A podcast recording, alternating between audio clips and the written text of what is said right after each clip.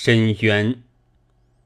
李顿报告书采用了中国人自己发明的国际合作以开发中国的计划，这是值得感谢的。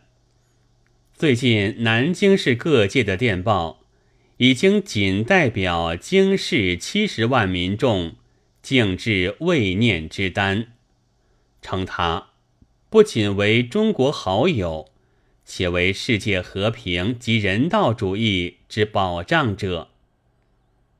然而，李顿也应当感谢中国才好。第一，假使中国没有国际合作学说。李顿爵士就很难找着适当的措辞来表示他的意思，岂非共管没有了学理上的根据？第二，李顿爵士自己说的，南京本可欢迎日本之扶助，以拒共产潮流，他就更应当对于中国当局的这种苦心孤诣。表示诚恳的敬意，但是李顿爵士最近在巴黎的演说却提出了两个问题：一个是中国前途似系于如何？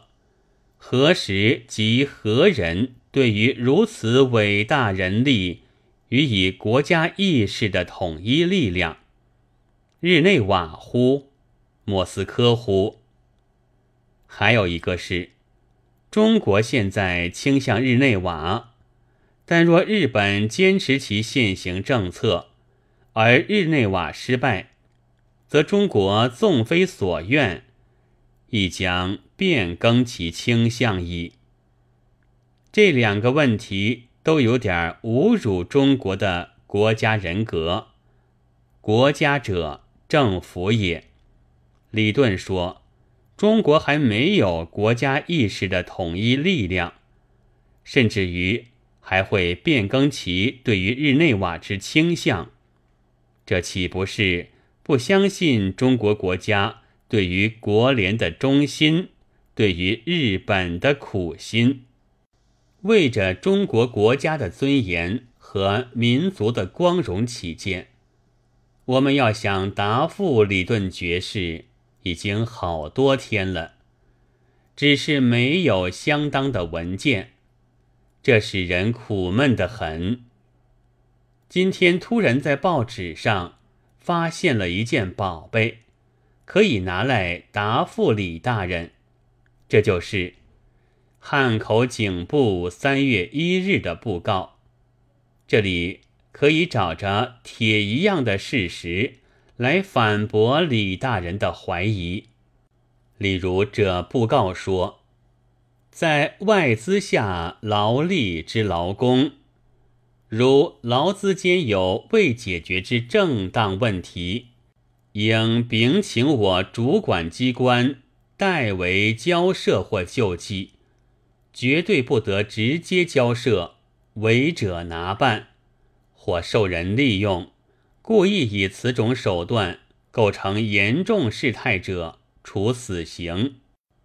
这是说，外国资本家遇见劳资间有未解决之正当问题，可以直接任意办理；而劳工方面如此这般者，就要处死刑。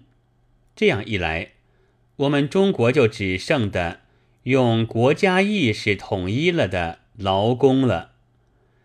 因为凡是违背这意识的，都要请他离开中国的国家，到阴间去。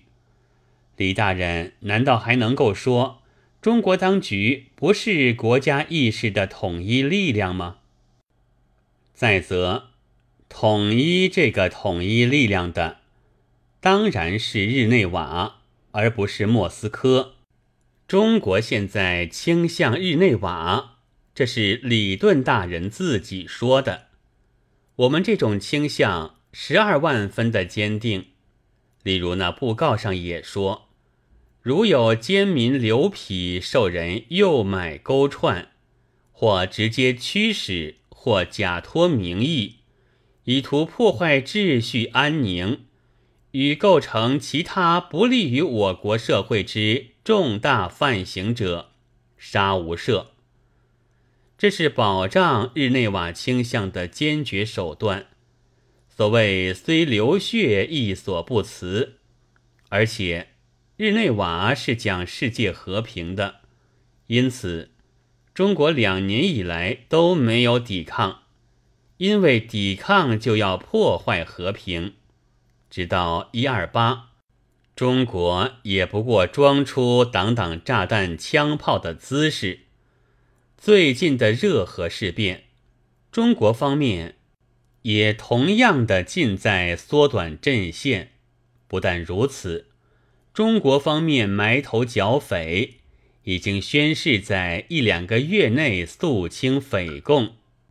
暂时不管热河，这一切都是要证明，日本见中国南方共产潮流渐起，为之焦虑是不必的。日本很可以无需亲自出马，中国方面这样辛苦的忍耐的工作着，无非是为着要感动日本，使他悔悟。